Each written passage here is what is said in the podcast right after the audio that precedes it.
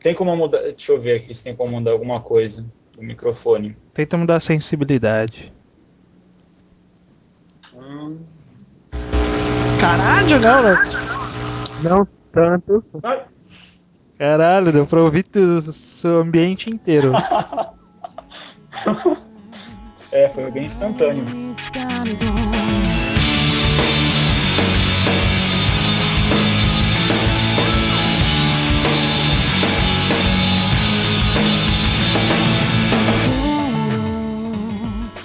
Bom dia, boa tarde, boa noite. Aqui quem fala é o Estranho e bem-vindos a mais um Table of Cast, o podcast do blog Mangatologia. No programa de hoje nós vamos bater um papo sobre um autor muito famoso, mas a gente vai falar dele depois das apresentações. Comigo aqui hoje encontramos o já tradicional Guilherme Bot. Alô, Como tá aí, Bot? tudo bem? Tudo bem, tudo bem. É, além do bot também, o outro já tradicional, o Henrique. Olá, galera. Tudo bom? É, tá tudo bacana até agora. Então tá beleza.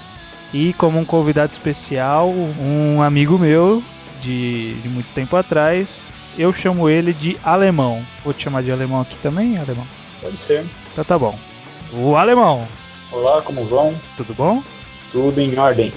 É, então você é o especialista aqui no nosso autor do dia? É, começou a pressão, mas vamos lá, né? Tá beleza. Não, com autoridade, sim, com certeza. Então tá bom. É, no programa de hoje nós vamos criar um novo, uma nova atração no podcast. A gente só cria novas atrações, a gente não dá prosseguimento a nenhuma. Mas um dia eh, será, será uma série muito famosa. É, e essa nova atração chama-se Mangagrafia, que é uma biografia dos mangás de um autor. É, Ficou confuso isso, né? Não, vendo Um bem. pouco. É, A mangagrafia seria uma análise, um estudo do- das obras e dos trabalhos de um determinado autor que nós vamos escolher a cada programa. E para começar essa série, nós vamos falar de um autor que tem muitas, muitas séries, a maioria delas são bastante curtas, mas tem bastante conteúdo para a gente conversar sobre ele. É um autor que já tem obra lançada no Brasil, embora seja só uma, que é o, um famoso autor de mangás de horror, que é o nosso querido Junji Ito. Então vamos lá começar esse papo sobre esse nosso autor de hoje. Bom, a começar vamos falar um pouquinho sobre o nosso autor, né? O que, que nós sabemos sobre o Junji? Bem, nascido em 31 de julho de 1960, caso aí, vai. Uma coisa que me surpreendeu no Junji Ito é que ele está com 48 anos de idade, correto? É, ele nasceu em 63, só fazer as contas aí. Exatamente. Acho interessante mencionar que Junji Ito, ele trabalhava antes de se tornar mangaka, oficialmente mangaka, ele era um técnico de próteses dentárias, que é bastante inusitado. E ele desenhava apenas como hobby, mas a partir do momento que ele conseguiu alguns prêmios e publicações, ele deixou a, a profissão de técnico de lado e passou a se dedicar apenas ao trabalho de mangaka. Isso foi nos anos 90. É, se eu não me engano, é, eu lembro de ter visto em algum do, uma das entrevistas que ele deu, que acho que foi em 1990 mesmo que ele abandonou de vez o trabalho e se dedicou a manga, ser mangaka full time, né? Nossa, foi em 90, então ele já tinha uma série de coisas publicadas. Pois é, né? ele lançou muita coisa como amador, né? De certa forma amador, né? Entre aspas, porque ele não era um mangaka que vivia disso. Por isso que as séries dele são todas curtas, então. Provavelmente, provavelmente. É, faz sentido mesmo. É, de repente ele sabia que não conseguia se dedicar integralmente a uma série, ele lança vários one-shots. as principais influências para ele começar a, a desenhar mangá foi primeiramente pela irmã dele, que fazia alguns desenhos, e também pelo famoso autor de mangá de horror, que é o Kazuo Umezo. Ah, aquele cara. É louco, louco esse daí.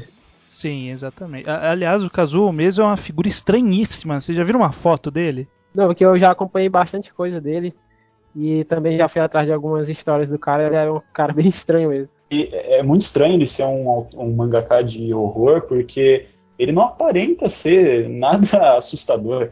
Pelo contrário, ele tem umas poses estranhas e tá sempre usando uma camiseta listrada de vermelho e branco, parece um Oli.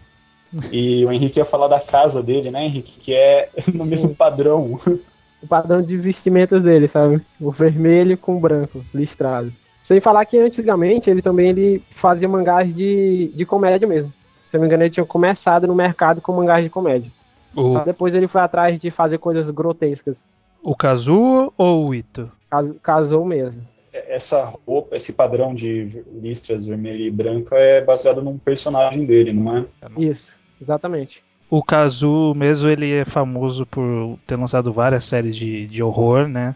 Que, que acho que é bom a gente explicar um pouco que é horror, não é terror, né? Porque terror é aquela coisa de, de dar susto, né? De você olhar e falar, ai meu Deus, né? E, e horror é, é, um pouco diferente disso. Ele é uma coisa mais. Que é, é uma coisa mais nojenta, mais estranha, mais diferente do, do, do, convencional, que não necessariamente dá susto, mas é que causa uma estranheza, causa um asco, né? uma repúdia. É mais gráfico. E é mais gráfico também. É, então, esse caso mesmo ele lançou várias várias séries de, dentro dessa, dessa linha né, de, de história. Eu acho que a mais famosa dele é a Drifting Classroom, que é de uma escola que vai parar no futuro, uma história muito louca. Uhum. E 14 também, que é sobre um, um galo mutante. Ah, o Chicken, Chicken George. Chicken George. E ele, o Meso, ele é tão influente que ele tem um, um prêmio, né? Um prêmio Kazuo Meso que dão, dão para mangakas aspirantes a a mangaka de terror, né? E o nosso autor, o Junji Ito, que nós estamos falando, ele foi o vencedor de, desse prêmio uma vez, né? Ele ganhou com uma das suas primeiras obras, acho que inclusive foi a primeira, que é o, o famoso Tomie. Isso em 87, né? Ele tinha. Um, no ano anterior ele já tinha recebido uma menção no prêmio. Uma coisa interessante é que, que, eu, que eu pesquisei que o, o Junji Ito, no começo da carreira dele, é, os, os, assistentes dele eram a mãe e a irmã que ajudavam eles no desenho. Caraca. E depois que ele se casou, os assistentes eram a mãe e a, e a mulher dele. Devia dar uma briga, hein? É, no trabalho em casa só dá problema, né? Eu imagino como seja a mãe do Junji Ito, né? Então, cara, pelo que parece, cara. o, o Junji Ito, ele é um cara bem tranquilão. Porque tem, tem um, numa dessa, desses free talks que tem mangás dele de vez em quando. Se eu não me engano, era aquele mangá do gato lá, dos gatos dele. Ele fala que ele é.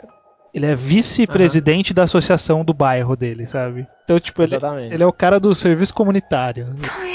Madame isso que a gente já comentou sobre o, um pouco sobre o background dele, eu acho que antes da gente entrar nas obras dele, né, em si, no, dos mangás em si, acho que é legal a gente comentar um pouco sobre as características né, da, das histórias dele, principalmente as inspirações, o traço, como, como, é, como é a característica do enredo dele, etc.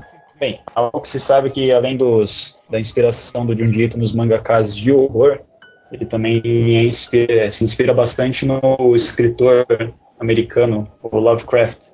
HP Lovecraft. Howard Phillips Lovecraft. Famoso pelas obras do Cthulhu Mitos. Bem, sabe-se que, além de você ter essa influência do Lovecraft nas obras do Mito, é, é interessante que ele é um fã declarado do Lovecraft. Tanto que ainda nesse ano houve uma exposição é, em homenagem ao escritor no Japão, e vários desenhistas, vários mangakas, eles participaram dessa da exposição enviando trabalhos.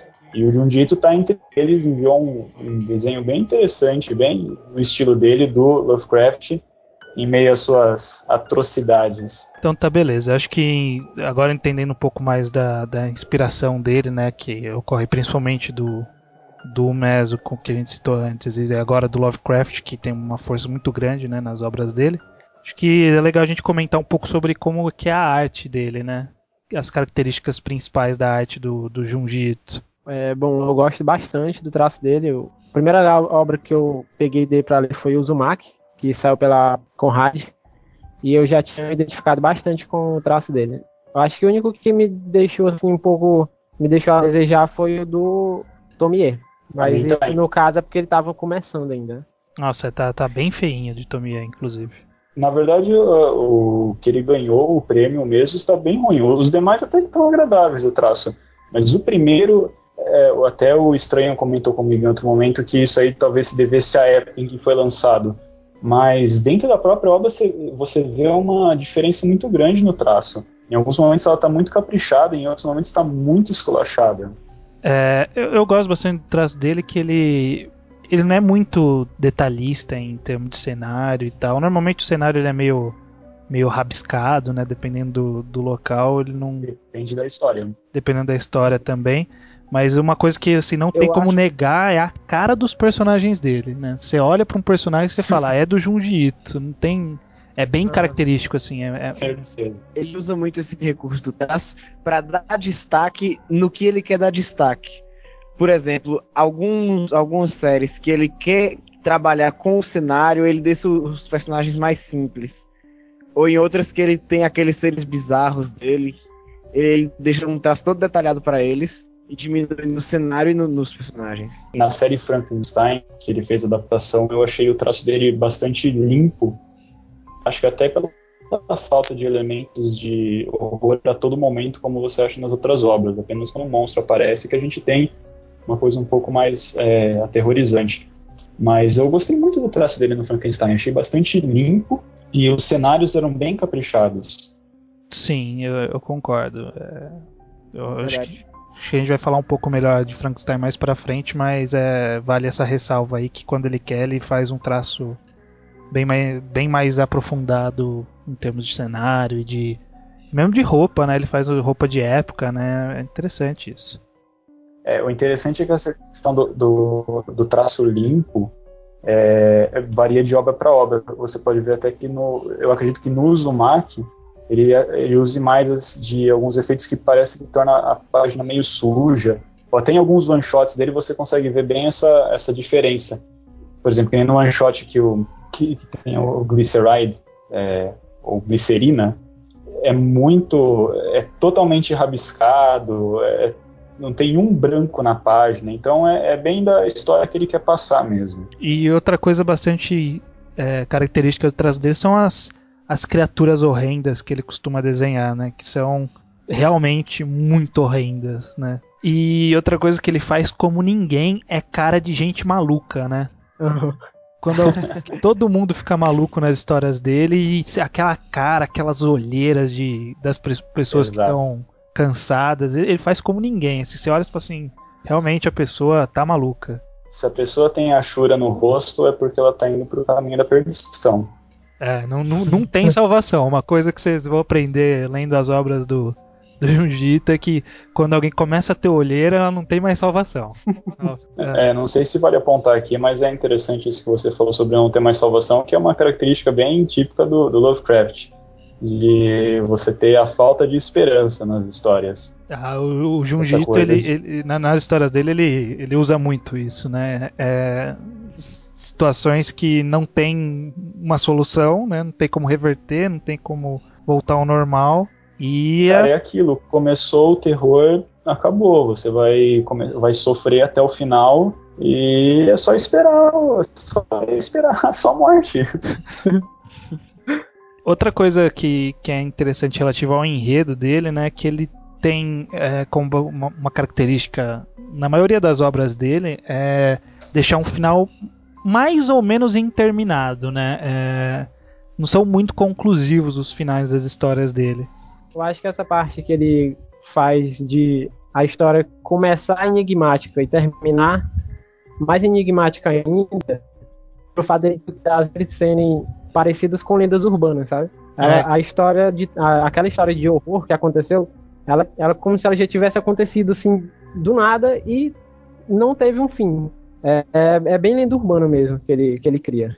É, sabe o que eu acho meio frustrante até no meio das histórias? É que em todo momento, pelo menos nas histórias mais longas dele, você pode ver que ele começa com um, com um acontecimento sem explicação. No meio da história, ele começa a colocar alguns argumentos científicos ou alguma explicação, e aí acaba do nada. Então, quando parece que está caminhando para um lugar, é meio que se perde. É, mas novamente a gente pode fazer um paralelo com as histórias do Lovecraft que, pelo menos os personagens, os protagonistas das histórias, eles sempre acabam sem solução, sem você ter é, uma salvação para eles ou sem ter explicação para o que aconteceu. Realmente é a mesma coisa. A impressão que eu tenho é que o autor ele tenta retratar esses acontecimentos extraordinários como se fossem cotidianos. É, o Tommy vai ter muito disso. É, a impressão que a gente tem quando acaba o mangá é que Tommy sempre existiu, sempre vai existir. De vez em quando, tipo, uma vez por semana, existe um acontecimento daqueles, só que não, não sai, não fica conhecido. É, isso acontece bastante também. Uma coisa que eu percebo nas histórias é que as coisas acontecem e a, os participantes das histórias eles aceitam muito facilmente o que está acontecendo, né? Ninguém começa a achar estranho, sei lá, uma menina voltar à vida sabe? Do que nem então, é o caso. argumentar, né? Não, ninguém tenta falar, Ai, nossa, cara... meu Deus, não aceito isso, sabe? Não... Em alguns momentos isso irrita muito. É, parece que tá bom que as histórias que na maioria das histórias deles que ou seriam one shots ou até mesmo as que são sequenciais parece que cada capítulo é uma história à parte dentro do, do universo que ele criou para aquela história mas ainda assim parece que as coisas dos capítulos anteriores não têm consequência nos próximos.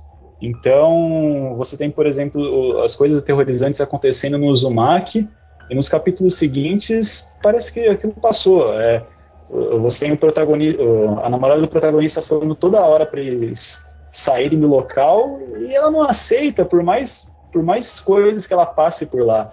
Então, ou, ou realmente os japoneses, eles são muito bizarros, como eu posso dizer? Easy going. Bizarros e, easy going, exatamente. Eles aceitam muito fácil. Então, parece que aconteceu alguma coisa bizarra aqui, ah, aconteceu aquilo, na hora é um terror, mas depois, ah, não, tudo bem, passou já. Eu, eu tenho uma, um trecho de, de Uzumaki que acontece umas coisas bizarras na cidade, que aí qualquer movimento brusco que a pessoa faz surge um furacão, né? E aí. É isso já pro final, né? É, isso já é, acho que na, no último volume. E, e assim, quando, uhum. quando a, a, protagonista encontra um monte de moleque andando nos furacão, né? Fazendo essa gracinha, e tipo, as pessoas da cidade falam assim: olha lá, estão fazendo furacão de novo. É, sabe como se fosse, sei lá, jogando bola na rua? Eles estão fazendo furacão, cara. Ah, mas, mas nesse tipo... ponto da história as pessoas já estão completamente perturbadas, elas já passaram a aceitar o que está acontecendo. Exatamente. Mas um pouco antes da história. Já que você jogou um spoiler aí do final. É bem spoiler. não tem problema falar que acontecimentos do, do hospital.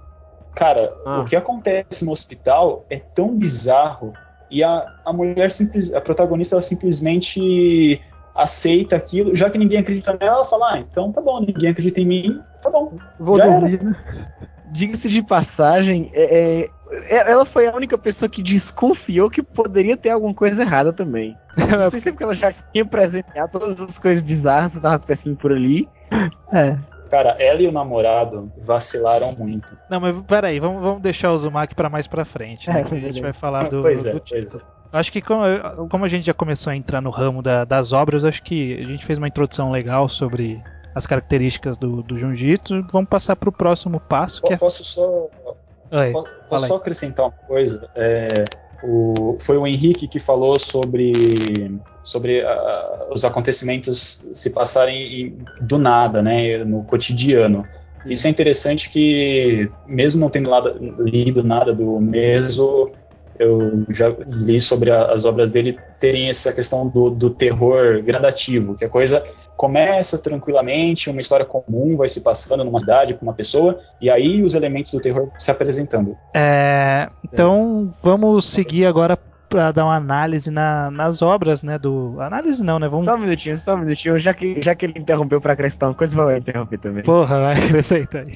foi mal, foi mal. É porque não é porque ele falou uma coisa de, de, de ser construído uma coisa gradativa. O autor ele raramente coloca cenas assim grandes, entendeu? impactantes. Eu, eu, posso estar errado, mas eu não me lembro de ter visto uma página dupla em um mangá dele. Olha. Ele... Tem no final do Uzumaki. Do Uzumaki, exatamente. Eu... É verdade, é verdade. Final apenas. Uma página dupla em todas as histórias dele. Ah, não, e o começo ele, ele vai criando. Ele vai criando Ah, tá todo um certo. clima na, na, na- na história sem, sem precisar assim, dar um grande salto pra chamar a atenção. Isso é verdade. É, mas é porque justamente acredito que a ideia do, do Junji Ito é passar o, o terror mais psicológico. Você tem a parte visual também, mas é, a questão do, de como a, a coisa vai acontecendo é que dá um medo mesmo, né?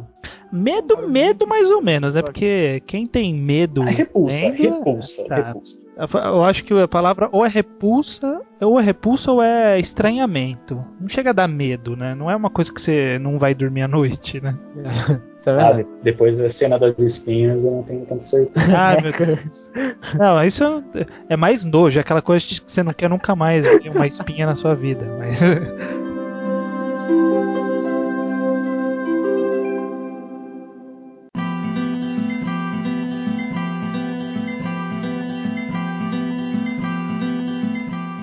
Agora sim a gente vai falar da- das obras dele em si, né? Vamos tentar seguir, seguir uma lógica cronológica das obras dele e falar sobre. tentar citar o que, que a gente conseguir citar de obras que tenham sido traduzidas, aí a gente tenha conseguido ler.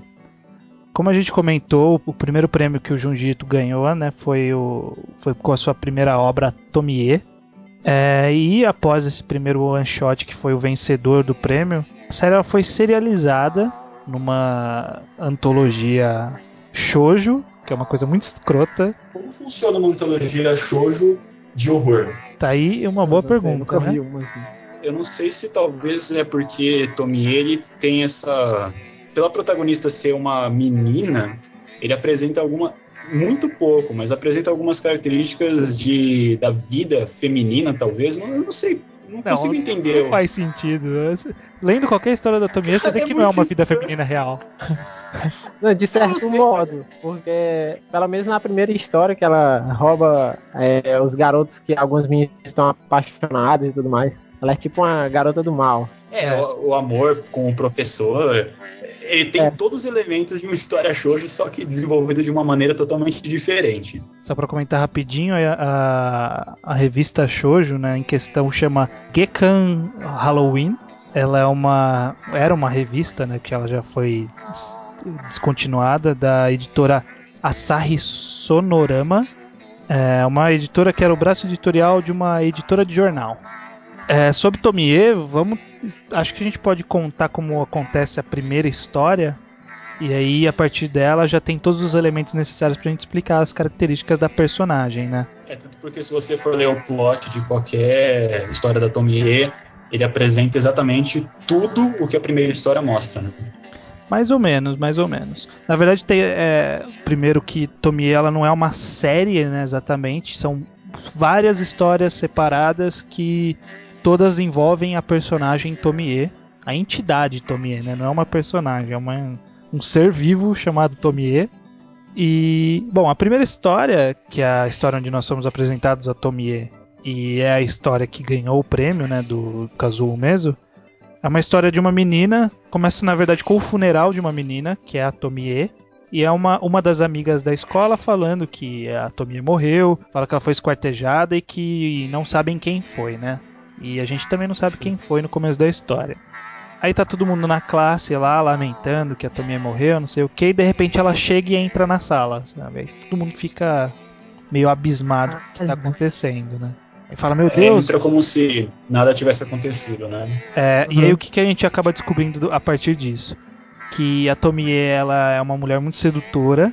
Ela seduziu um professor, que é. Ela namorava um menino na escola, né? Um, um aluno da sala dela. E ela seduziu um professor pra ficar com ela. Ela, ela traiu o namorado com o professor que era casado. E aí, numa viagem de campo da classe toda, ocorreu um acidente que ela caiu de um penhasco. E ela morreu, né? Entre aspas, né? Foi uma discussão com o namorado, ela caiu do penhasco e ela morreu. Aí o professor, numa sugestão que todo mundo acatou estranhamente, sem, sem questionar, o professor sugeriu que todo mundo tirasse a todo mundo não, né? Os homens tirassem as roupas pra poder esquartejar a Tomie. Eu achei macabro isso aí. E a Cara, sala a Tomie inteira. devia ser muito odiada, né? É, então, porque quando ela morreu, todas as meninas. O primeiro professor virou pro aluno, né, que era o namorado dela, que fez ela cair do penhasco, falando assim: você vai se entregar pra polícia? Aí todo mundo fala: não, não se entrega, a gente tá do seu lado, ela era uma vadia mesmo. Todo mundo odiava. E aí o professor fala: não, então tá todo mundo. Todo mundo tá Oi. nessa. A gente vai então esquartejar ela e separar em vários pedacinhos e cada um vai levar um pedacinho embora. Aí é isso, a a história é essa, todo mundo esquarteja ela, cada um leva um pedaço e a Tomie aparece no dia seguinte viva. Joga, joga em lugares que acham que ninguém vai descobrir. É, exatamente. Bom, e aí o que, que nós descobrimos, né? Aí tem uma. Tem todo um draminha com a Tomie, o, o ex-namorado dela e tal. E o que, que a gente descobre no final? Que a Tomie, a partir de um pedaço do corpo dela, ela regenerou o corpo novamente. Então, a cada pedaço do corpo dela irá se regenerar numa nova Tomie. E é isso, essa é a premissa da, da série da Tomie, né? Que é alguém que revive de seus pedacinhos cortados. Assim É, nasce o- a lenda urbana Tomie. É, então, aí o que a gente percebe é que ela é, na- nas histórias seguintes, que ela é bastante sedutora, que todos os homens quando vêm se apaixonam, todos não, né? A gente vê em al- alguns casos que não acontecem. Mas a maioria dos homens que a veem se apaixonam por ela. Ela normalmente se aproveita deles e depois rejeita, humilha eles de uma forma incrível, né? Aham. E no final todos eles acabam com uma vontade irresistível de esquartejá-la. Ela é uma desgraçada, né, cara? É, pois é, né? E, e aí, quando se esquarteja ela, de cada um dos pedacinhos se regenera uma nova Tomie. Isso é uma coisa muito estranha, cara. Inclusive do próprio sangue dela nasce, nascem novas Tomies. Exato. E, cara, isso é terrível, porque, primeiro, fico imaginando o número de Tomies que não nasceu, não nasceram quando a classe esquartejou ela, porque, imagina, o número, a quantidade de sangue que se espalhou. É- é- eu não sei exatamente qual que é a regra. Uma coisa que a gente descobre em algumas histórias mais pra frente é que a única forma de matar Tomie é queimá-la, né? Queimar até o ponto de não conseguir mais se regenerar. Isso é discutível. Não tem uma história que eles tentam. Um cara lá, é, acho que ele tenta cozinhar a Tomie que, em uma fábrica de, de saque do- da família dele, alguma coisa assim. Ai meu Deus, essa história é muito E aí quando esquenta demais, aí o negócio começa a formar bolhas. Eu já vou contar a história toda aqui praticamente. Bem, Qualquer coisa você... Quando esquenta demais, aí o negócio que eles estão cozinhando começa a formar bolhas. Aí quando as bolhas estouram, eles escutam a voz da Tomie. É, pode ser, pode. Mas é, é, em, outros, em outras histórias, inclusive, o que, que acontece? Em alguns momentos a, a Tomie encontra a Tomie, né? E elas não se gostam. Algumas, Aham. algumas elas interagem sem problemas.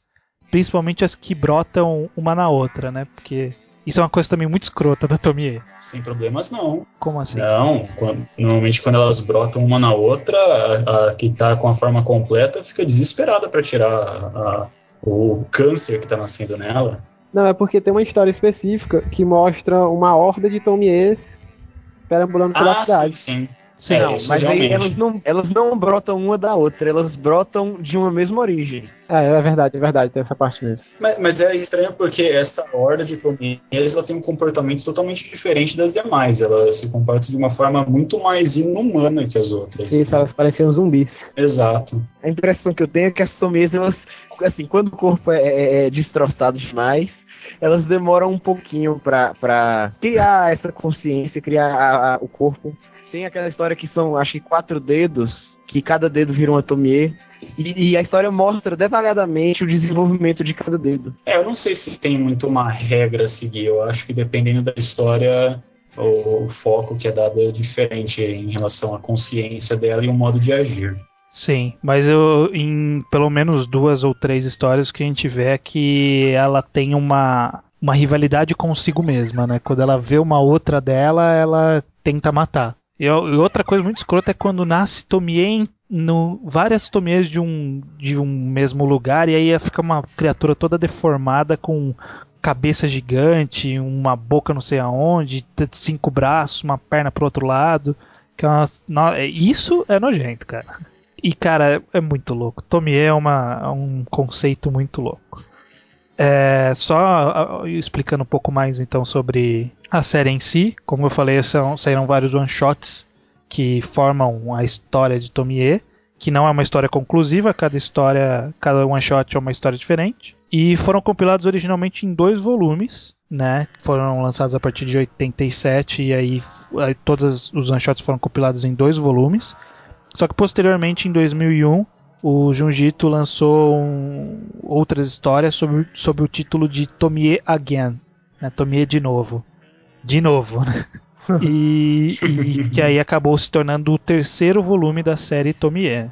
E essa série Tomie ela também originou-se uma, uma quantidade inacreditável de filmes, né, com a personagem. Né, temos vários filmes. Eu vou citar rapidamente alguns nomes aqui. Ó. Tomie, Tomie Another Face, Tomie Replay, Tomie Rebirth, Tomie The Final Chapter, que não é o último, Tomie Revenge, Tomie Beginning, Tomie vs Tomie, que esse deve ser o mais maluco de todos, cara. Esse deve ser o... É muito trash. E um lançado em 2011 mesmo, Tomie Unlimited. Cara, nove. Praticamente um por ano. Ah, em tempo. Uh, o interessante da série Tomie é que eu acredito que ela seja uma das únicas séries do Ito que utilizem, que, que mostrem peitinhos.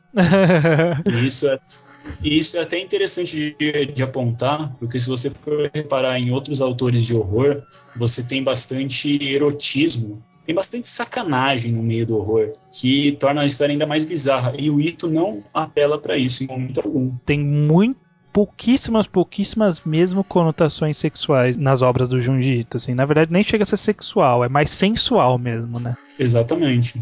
Bem diferente dos demais.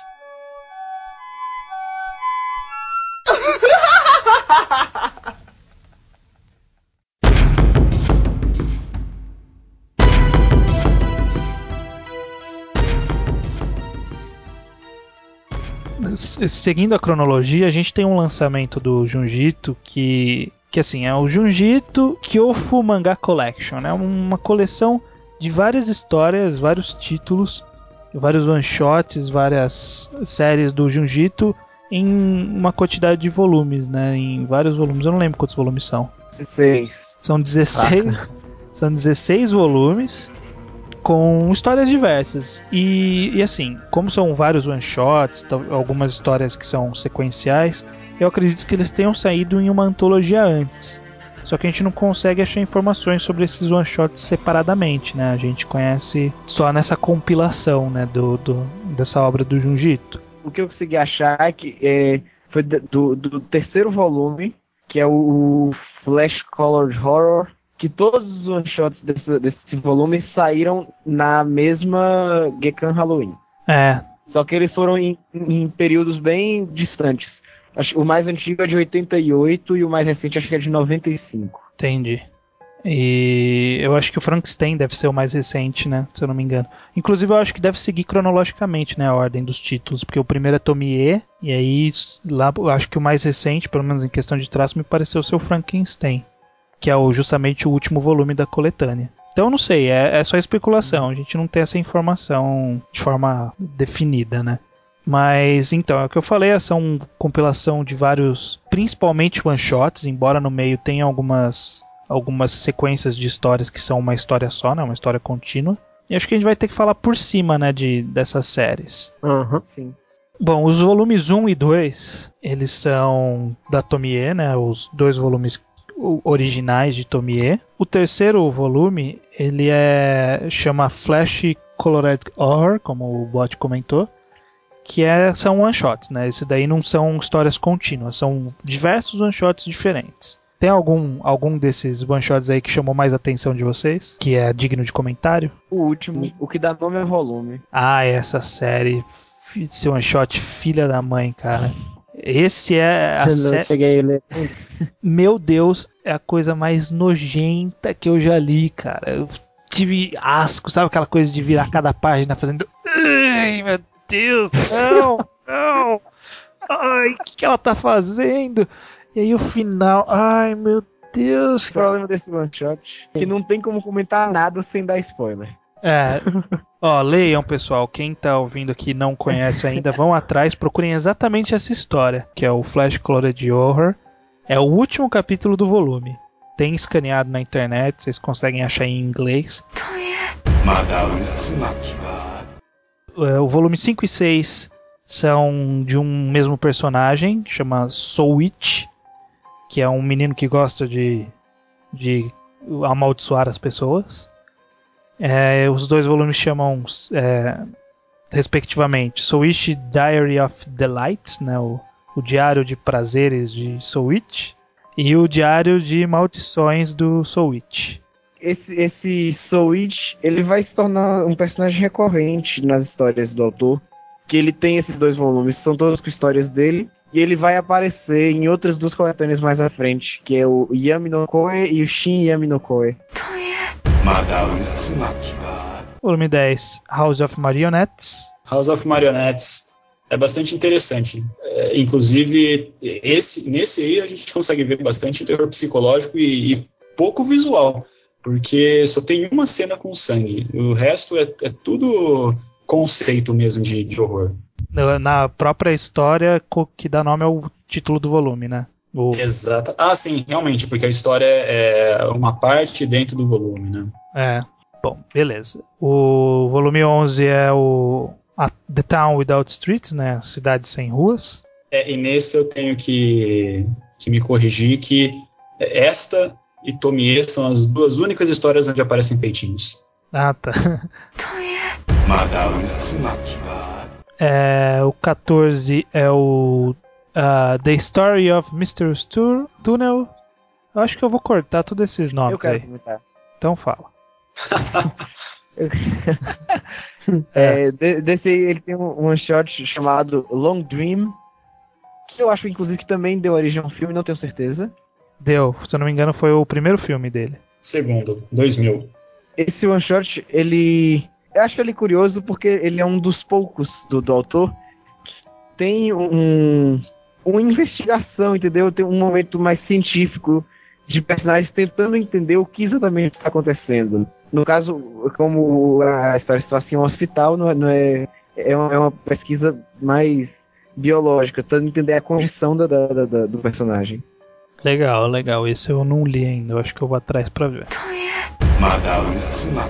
É, o penúltimo volume dessa série né, de, da compilada é, chama Love Sick Dead mas esse é um volume com uma história contínua, né? Todos os capítulos dela são partes de um, da mesma história.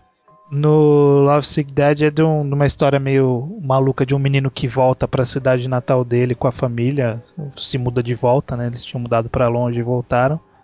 E aí a mania da cidade é jogar o, a adivinhação da esquina, né? Não sei como que fica a tradução. Eu traduziria assim, né?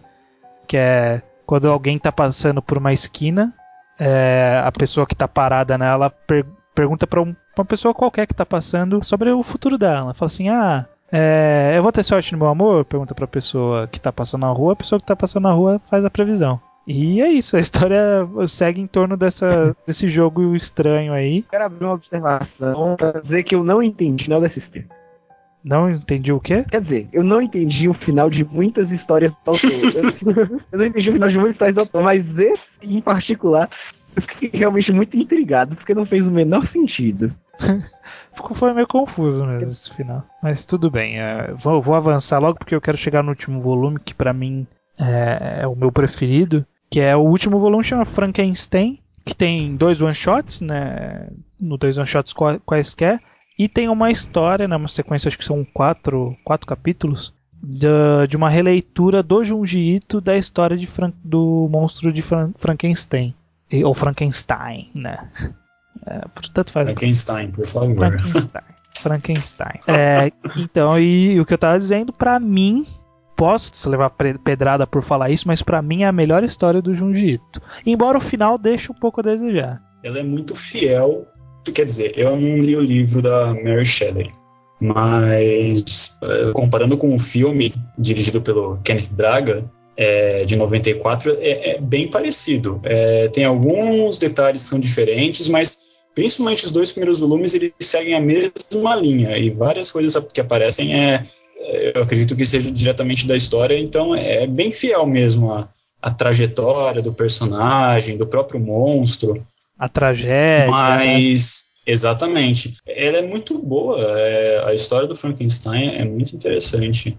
É, mas eu achei o final do, da adaptação do Jundito um pouco corrido demais. É, até o segundo volume ele, ele apresenta capítulo, a história bem né? detalhada. Perdão, até, até o segundo capítulo ele apresenta uma história bem detalhada. Mas no último, o final, ele começa a ficar muito corrido, só apresenta os fatos meio que por cima. Eu achei que isso cortou um pouco o clima da coisa. É, talvez, mas eu. para mim não, não derrubou a qualidade da história que tava rolando até aquele momento continuo dizendo que até aqui ele é o meu preferido. Mas é muito bom mesmo. Só comentando, desses dois one-shots, você sabe dizer quais são eles? A Doll's Hellish Burial e Memories of Real Shit. É esse aí, cara. Esse aí, Memories of. Mas eu tava vendo outro nome, é, que era a Shit That I'll Never Forget, alguma coisa assim. É um one shot de quatro páginas.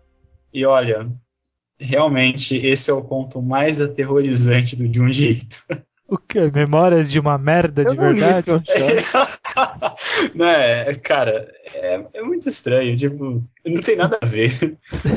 não, é, é, brincadeira, não é de horror, é, é uma coisa eu acho que a merda a qual ele se referia era a história. que a história é uma merda? Não, brincadeira, de novo, mas é de verdade, é, é, muito escroto. É, você per se pergunta por que ele fez essa história no final, mas dá para dar boas risadas.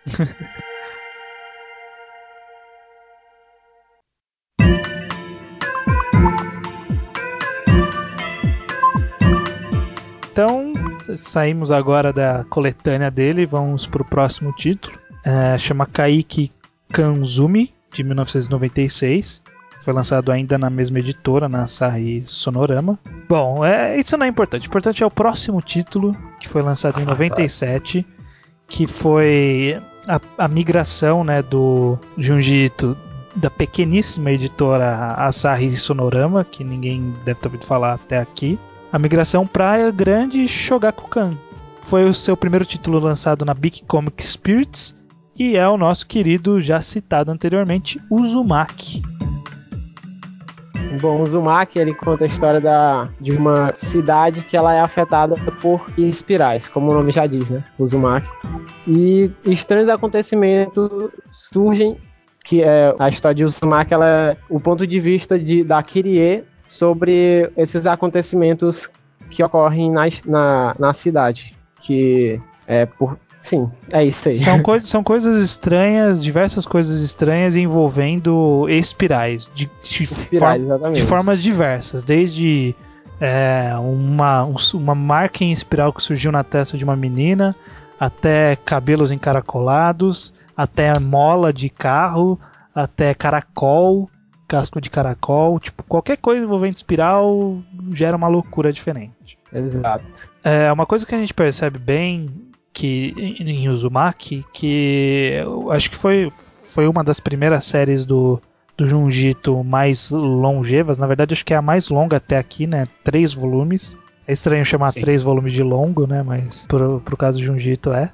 E, mas a gente Pro vê que tá ótimo. é, a gente vê que ele ainda, ainda ele é um pouco apegado a, a acontecimentos bem episódicos, né? Eles, é como o alemão comentou lá no começo, são histórias que elas começam e terminam nela mesma e o mundo não muda depois dela, sabe? Só dificilmente algum acontecimento de um capítulo tem uma relevância mais para frente. Só lá no final, no, no, da metade do segundo volume para frente, que acaba ficando mais sequencial a história. Eu acho que é a partir do, do último capítulo do segundo volume. É, que, que é a aparição daquele furacão. Aí começa a desgraça total na cidade e por aí vai. E aí começa sequencialmente, né? É, mas ainda assim, cada capítulo apresenta uma, uma coisa nova, né? Um, uma, alguma coisa, algum conceito novo. Então, mesmo que nos últimos capítulos tenha é, alguns elementos que foram apresentados nos outros, nos anteriores, cada capítulo continua apresentando uma perturbação diferente. É, e todas, como eu falei, envolvendo espirais, né? Tem alguns capítulos que eu acho que são. que, que, que eles fogem um pouco ao tema. Por exemplo, o capítulo do hospital é estranho. É, o que eu acho que o que ele menos mostra no capítulo do hospital são as espirais. É, algo que eu ia comentar é que a mãe do, do Shuichi, o namorado da, da Kirie, né? Aham. Ela reclamava à toa, né, sobre o marido, a obsessão pela espiral, porque com uma língua daquelas, eu acho que o, o sexo oral devia ser uma maravilha, né? que maldade.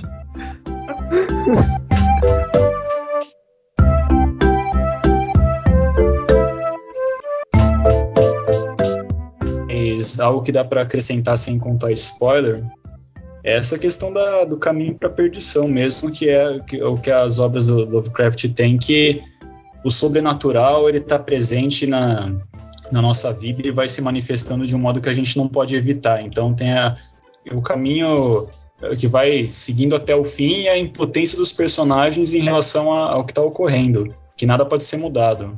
Inclusive em Uzumaki isso é manifestado fisicamente que o pessoal não consegue sair da cidade, né? É isso no final, por isso que eu falo que o pessoal vacilou bonito. Tinha que ter saído antes, né? Cara, fala sério, aquela cena que a menina tá com o namorado na praia, ela fala, vamos sair daqui. Deu vontade de falar, agora?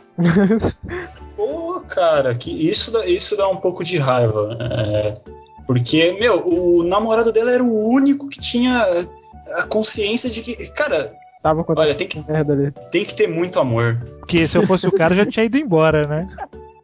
Não, cara, o pior é que eu acho que eu ia ficar também, mas ia xingar. Tá vendo? Olha a merda que você fez! Mas pior que é verdade, bicho. Ele falou e não foi pouco. Não, e mesmo assim, ela vivia na casa lá, o pai dela, ela via o fogo gritando, o pessoal se contorcendo no fogo, aquela, aquelas acontecimentos lá no lago. Pô, uma, uma fumaça que entra no lago, onde é que você viu isso? E outra coisa, que ela, sem dúvida alguma, era, meio- era o foco da- das coisas lá, porque tudo aconteceu ao redor dela. É, exatamente. É, o Uzumaki teve um filme, né, que foi lançado em 2000. Acho que o único aqui que viu foi o alemão. Sim, Você e o que eu recomenda? tenho a dizer do filme é que, ai, cara, é muita enrolação. E o. Se o Shuichi tá maluco no mangá, no filme ele tá morto já. Porque ele.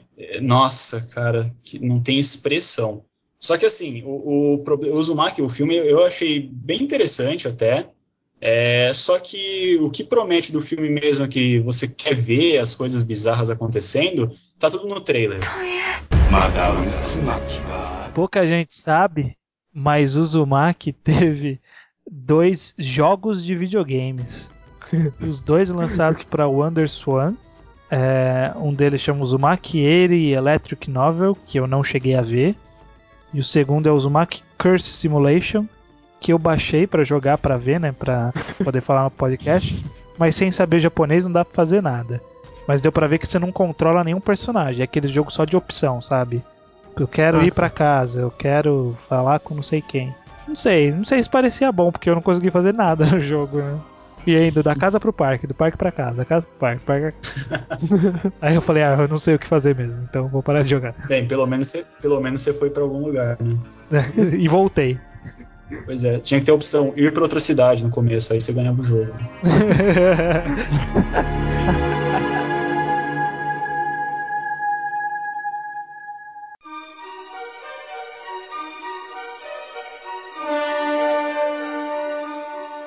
Vamos lá, partir para segunda, para a próxima série da, da ordem aqui, da lista. A série foi lançada também na Big Come Spirits, essa em 2001. Também é uma série relativamente famosa do Junji Ito, que é a série Gyo. O, o plot básico do mangá, ele começa em Okinawa com um casal de namorados e aí eles encontram uma coisa que, que é um peixe, que ele cheira como um peixe morto e tem pernas. E anda em terra e enfim. E o mangá todo ele vai girar em torno de vários peixes desse aparecendo. A, em- a princípio em Okinawa e depois isso começa a se espalhar. Agora, pegando um gancho do que vocês tinham comentado antes, o cara escreveu um mangá sobre espiral e logo depois ele vai escrever um mangá sobre peixe. Tá vendo? Mas é uma coisa que ele acaba não se restringindo só a peixe, né? A gente vê depois. É. Sabe o que é curioso? Que tem peixe em outra, um outro one shot dele e eu tô pensando que deve ser. uh, O peixe deve vir em segundo lugar na lista de, de animais que ele não. Que ele não gosta muito. Qual que vem primeiro? Os gatos, sem dúvida alguma. Sobre Guio, cara, é, eu acho que esse ele, ele atingiu um nível de maluquice na, na contagem de história que pra mim é insuperável. Assim, não, não, é, não é assustador, não é amedrontador, é só maluco, sabe? Todo mundo fala que Guiô começa de um jeito ridículo, mas eu acho que eu fui o único que li o primeiro capítulo e quando apareceu aquele peixe, eu. Meu, é muito bizarro. É sério, é- o Guiô é muito estranho. Eu acho que pela ideia de você ter um peixe com aquelas perninhas. É muito estranho, cara. Eu não fiquei, eu não achei, não achei zoado, não achei, não achei ridículo. Pelo contrário, eu achei aquilo, aquilo assustador mesmo. Assustador. Porra, você assustou com o peixe com perna, alemão? Cara, eu olhei aquele peixe e falei, cacete, já pensou isso aqui aqui em casa? Não, Tá, eu- a, a impressão que eu tenho é que o autor ele tava se esforçando pra provar que tudo no mundo pode ser assustador. ele, ele quer usar os peixes como uma desculpa pra um cataclisma, alguma coisa assim de escala global, velho. Pô, mas me assustou. Olha, eu vou dizer que eu li Guiô, os dois volumes, e a única coisa que me agradou nos dois volumes foram os dois últimos one-shots. Ah, muito bons, por sinal. Aham. Alguém tem mais alguma coisa pra comentar sobre o enredo de Guiô? Cara, eu tenho um negócio pra comentar.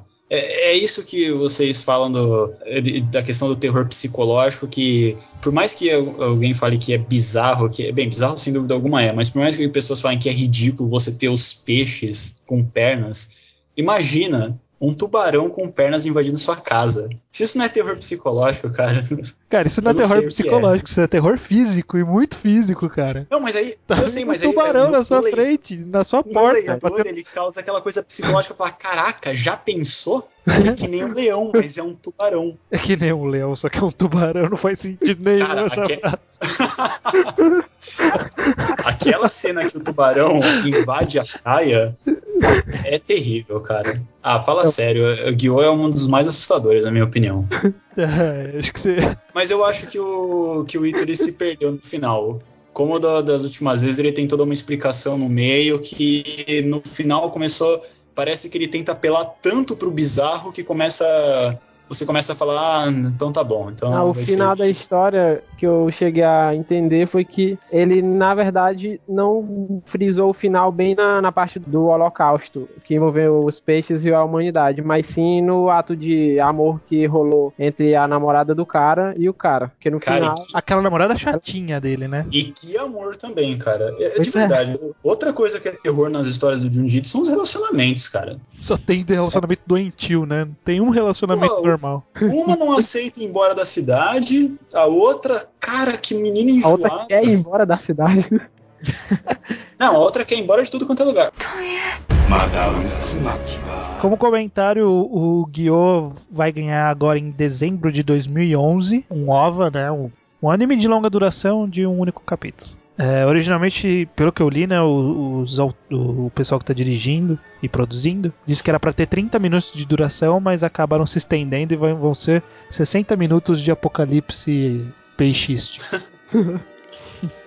Será que a história vai ser a mesma? Acho que sim. O que, que eles vão mudar na história? Porque O que, o que eles podem fazer é tirar aquele foco que eles deixaram, que ele deixou, principalmente no, no último volume, só em cima daquela história velha enjoada lá do cara com a namorada, e colocar assim um- uma visão do que estava acontecendo no mundo inteiro com essa, essa invasão de peixes. É. o que eu acho que seria bem mais interessante.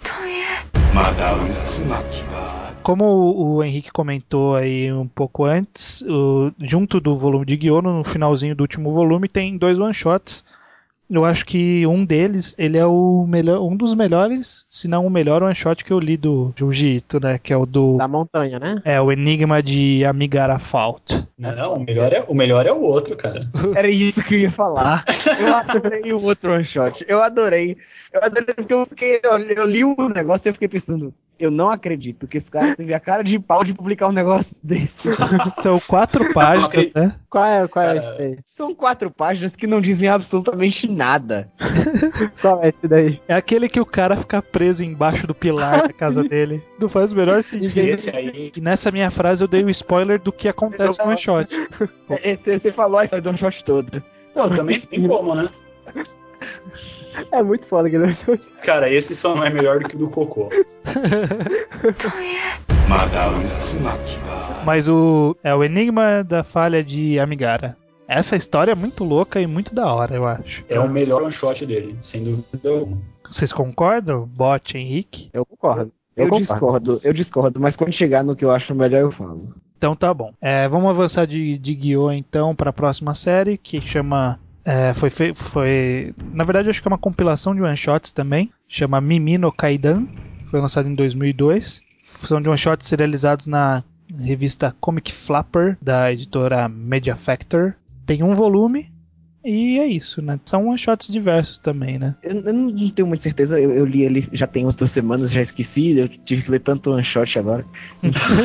Mas eu tenho quase certeza que na- são one shots, assim, não com o mesmo personagem, mas ele, ele tem esse nome, Mimi no Kaidan, porque são seis one shots que a protagonista chama Mimi. Interessante, interessante.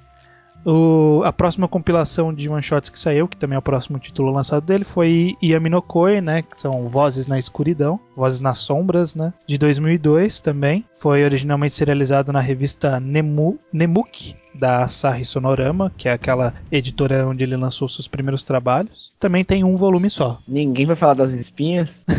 Ai, cara, eu falei tanto. O de Yaminokoi, né, cara? O Yaminokoi eu acho, acho muito foda. O, o primeiro ele fala sobre uma, uma garota que começou a ficar anoréxica por conta do ex-namorado dela, que só gostava de garotas magras. Ela conheceu um garoto que criava morcegos. E aí ele. A história é muito louca. O cara ele alimentava esses morcegos com o sangue dele pra levar o sangue pra garota. Enquanto ela dormia. E no final. Ah, é, no final não sei se eu posso falar, né? E o do. e o do, da- das espinhas aí, galera. é de uma garota que morava numa churrascaria e nessa casa só tinha o pai e o irmão. E como a, churrasca, a churrascaria ela ficava no primeiro andar e a casa no segundo. E a gordura da churrascaria entrava na casa. Aí a, todo, os, os futons ficavam tudo grudento de gordura. A parede do quarto toda preta e, e gosmenta. Nossa, nojento, cara. E o irmão dela gostava muito de beber óleo vegetal. Desde criança. Até que quando ele Fala cresceu e e começou a, a criar espinhas. Aí ele apanhava geral da, da galerinha que ficava tirando onda com ele. Ele começou a culpar o pai por conta da churrascaria e tudo mais. Até que ele pegou a, a irmã dele ó, espiando enquanto ele bebia óleo vegetal e derrubou ela no chão. Aí ele pega a mão dele e espreme a cara dele. Sai. Ai, meu Deus! Que nojo! É uma página inteira saindo aquela gosma. Ai, meu Deus, mano. Isso. E você viu que aparecem várias espirais nessa cena, né? Ah, é? Ah, é? Espirais de, de maionese. Ai, meu Deus. Também tem um one shot massa, que é sobre. Na verdade é tipo uma série, né? Que é o da Mansão Assombrada. Que é a continuação lá das histórias do, do Shoichi. Não, esse one shot de Yami no Ko é depois que ele, que ele já é já é crescido. É o mesmo personagem, então. Ah, é Tipo, a- as, histórias lá do, do- É o mesmo personagem, só que as, as histórias da coletânea dele, da coletânea era de quando ele era criança e mostra ele convivendo com a família. Isso é no Shin Yami E no parece que. É, do Shin no Koi também tem um assim, nesse estilo. Não, na, Ele mostra- no Yami no Koi mostra a história já do, dele crescido. No Shin Yami no Koi conta a história dele criança. Só explicando, né? O Shin Yaminokoi é, o, é uma continuação de Yaminokoi, né? Que é Novas Vozes na, na Escuridão. Foi lançado alguns anos depois.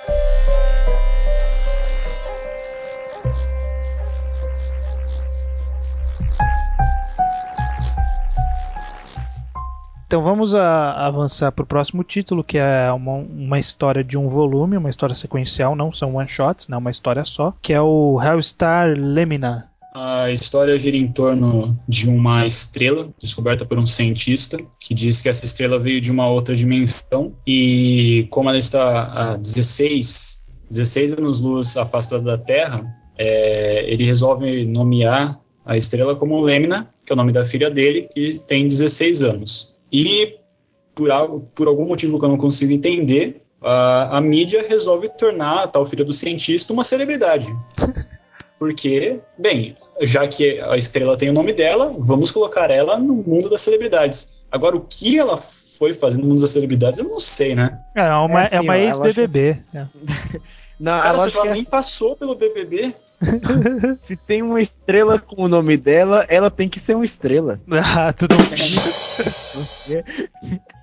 Bem, aí o que acontece é que a, a estrela começa a se aproximar da Terra. É, há, há um perigo de a estrela absorver a Terra, já que ela vem destruindo planetas ao redor e sistemas, sistemas por onde ela passa. ela, né? ela veio absorvendo Júpiter, Saturno, né? Ah, sim, exatamente. E aí, as pessoas, a população entra, é, chega à brilhante conclusão que, bem, isso tudo é culpa do cientista, vamos matar a filha dele que tem o mesmo nome da estrela e a estrela vai morrer também. E aí começa uma perseguição à menina e ao cientista e a história gira mais ou menos em torno disso, Cara, da esse- menina fugindo. Esse é o cúmulo da histeria coletiva, né, cara? Mas você sabe, O que cara, leva que alguém a pensar nisso, cara? a motivação foi muito, foi meio fraca. Só que esse tipo de história também me agrada bastante. Tem um filme que é baseado numa história do Stephen King que, que chama The Mist, né? Que é a névoa, que as pessoas ficam presas num supermercado quando uma névoa toma conta da cidade e aparecem umas criaturas bizarras. E é interessante que tem uma personagem no filme que ela chega à mesma conclusão. Ela fala, ah, os militares são os responsáveis pelo, por trazer essa névoa, então ela, ela faz com que todas as pessoas que estão lá próximos dela comecem a, a, a se voltar contra um dos caras que é militar. Aí ela começa a falar que Deus exige um sacrifício e começa a pegar a ir contra alguma, algumas das pessoas de lá. Então, a premissa da história de você ter várias pessoas perseguindo o protagonista é bem interessante, que mostra essa coisa da perturbação da humanidade quando você tem uma situação crítica. Só que eu acho que na história do Hellstar eh, se estendeu demais esse, esse conceito. É, foi uma perseguição muito longa, né? Na verdade, ela começa já no primeiro capítulo, se eu não me engano. E aí vai pelo volume inteiro arrastando-se essa É. perseguição. A história inteira, ela, ela foge, aí volta a perseguir. Aí ela foge, aí volta a perseguir. Eu achei que isso foi bastante. Foi muito repetitivo. Ah, e isso com o mundo inteiro se ferrando, né? Bom, E que final viajado. Eu, eu posso falar uma coisa? O que foi aquela cena lá que eles estão fugindo voando ao redor do mundo? Caraca. Aquilo foi ridículo, velho. O legal é quando eles passam em cima do Brasil, vem um monte de fazendeiro atrás dela, né? E no final de Hellstar ainda tem um outro one shot que eu acho também que é muito bom do, do Junji Ito, que é o Army of One, em que as pessoas são sequestradas, algumas pessoas desaparecem e quando elas aparecem de volta elas estão costuradas umas nas, nas outras. Muito louca essa história, né? A ideia é bem perturbadora. Mas esse também é, é muito bom o desenvolvimento dela. O mas final? o final deixou muito a desejar. Porque não faz sentido nenhum. Eu, eu acho que faz sentido. Desculpa, desculpa, eu acho que faz sentido. Você tem que ter uma visão assim. A impressão que eu tive do final. Na verdade, a- o Army of One ele foi criando como, como uma. quase uma religião, entendeu? Ele foi alcançando mais e mais e mais pessoas. A menina no final era só uma dessas. Será? Ok, faz sentido e virou o segundo melhor, na minha opinião. Nossa, que, que rápido convencimento esse. Tá louco? não, cara, foi um ótimo argumento. Realmente, agora caiu a ficha. Então tá bom, né?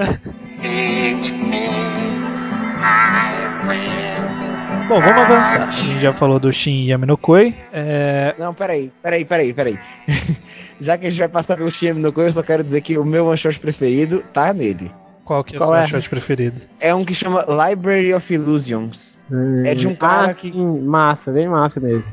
É de um cara que tem uma, uma biblioteca enorme na casa dele e ele é vidrado na biblioteca. Ele sabe assim onde cada livro tá. Ele passa ele passa a vida dele arrumando a biblioteca, lendo os livros e aí tem uma série de eventos que ele começa a ficar doido. Assim, eu tenho a impressão que todo personagem dos mangás desse cara ficam doidos. Todos ficam obsessivos.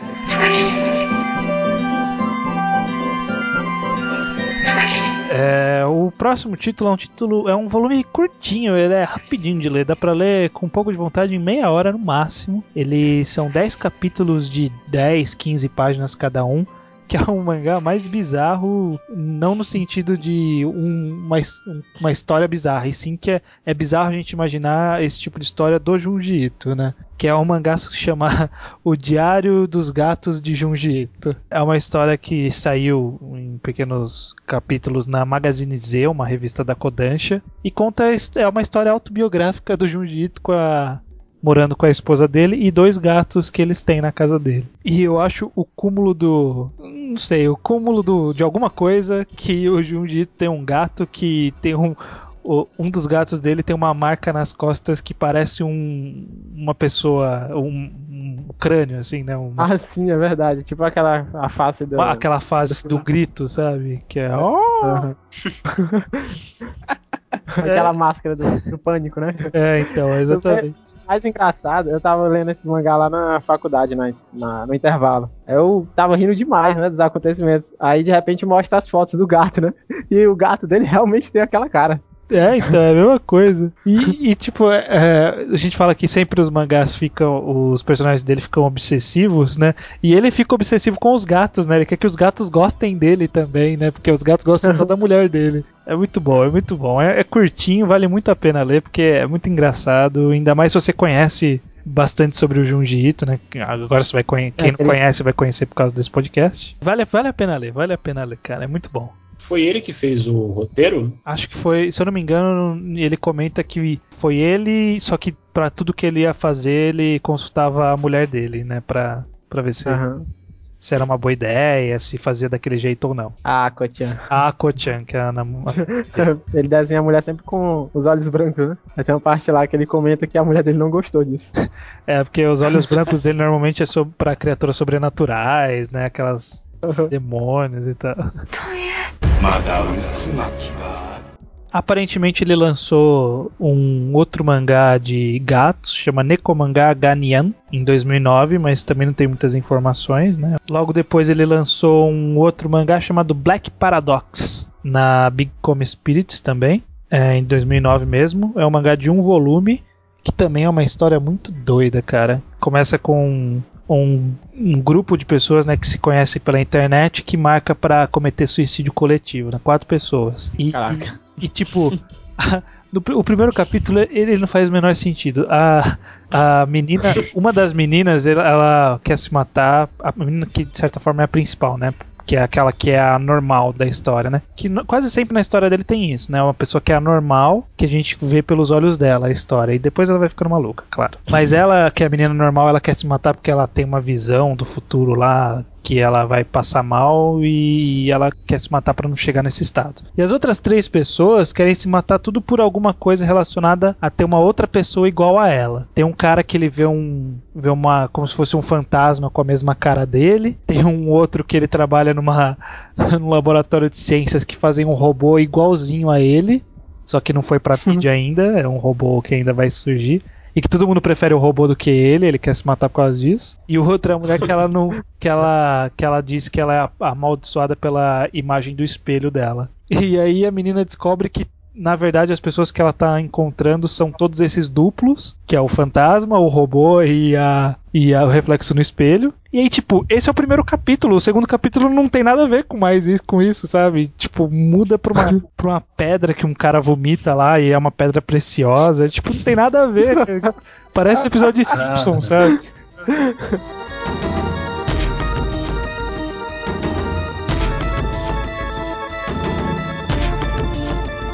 o último mangá que a gente tem notícia, né, que ele tá publicando, é, ou já publicou, né, não consigo nem encontrar se já foi terminado ou não, chama Yukoku no Rasputin, de 2010. Foi lançado na Big Comic, não na Big Comic Spirits, na Big Comic, que é uma outra revista, também do Shogakukan.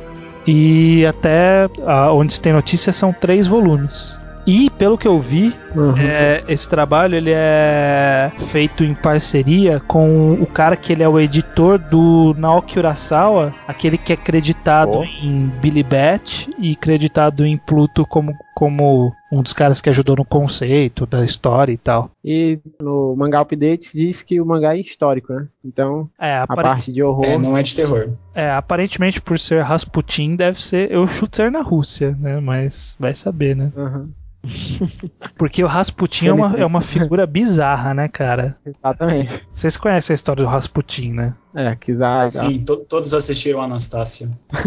Não, mas a história real do Rasputin. O Rasputin é quase um. Ele é É quase bem uma. avantajado. Não, é, ele não morria. Os caras tentaram envenenar Não, ele. não, não, você, você não entendeu. Você não entendeu. Ah, Bem avantajado em outro sentido. eu também não entendi, continuo não entendendo.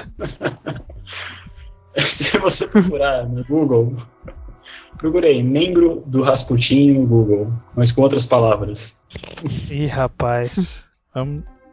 Ih, que que é isso, cara? Você tá falando. É sério isso? Apareceu a foto da jarra, né? É? Aham. E uma porra é essa? atrás. É sério isso? Tá aí o segredo que ele não morria. Né? Porra é essa, cara? E isso dava uma história de terror muito bizarra.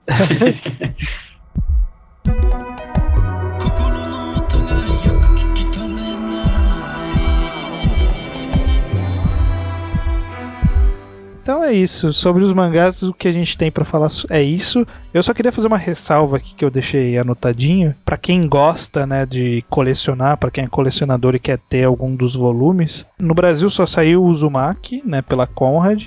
Não é difícil encontrar. Infelizmente. Infelizmente só isso. É, o- não é difícil de encontrar esse volume que esse, esses três volumes que saíram de Uzumaki. Pra quem gosta de importar livro, é, pelo menos em inglês, né, que é mais, é mais acessível em inglês do que o japonês. O que tem licenciado nos Estados Unidos é o Uzumaki, que foi licenciado pela Viz, tá lançado lá os, os três volumes. Gyo foi lançado também pela Viz. É, e tem duas versões que saiu as histórias de Tomie mais alguns one-shots.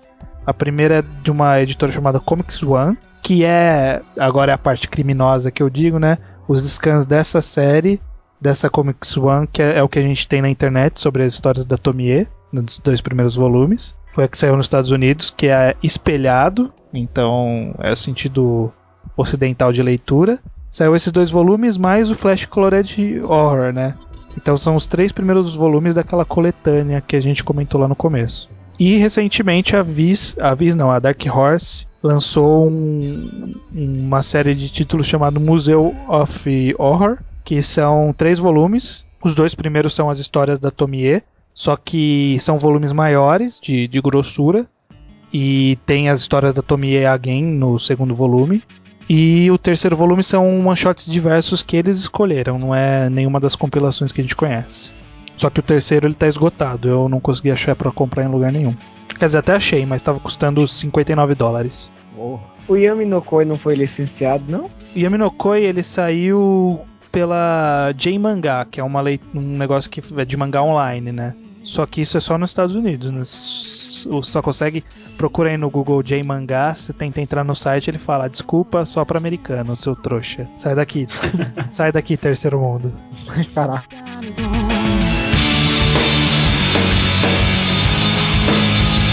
É, A gente conseguiu então passar aqui por todas as obras que a gente tem conhecimento do, de- que foram lançadas pelo Junjito.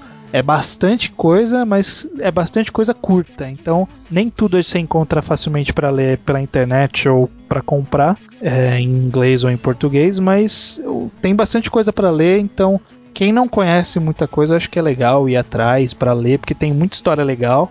Tem algumas que não são tão legais, mas tem muita história legal que compensa. Então, acho que vale a pena ler. Assim sendo, vamos encerrar aqui, galera.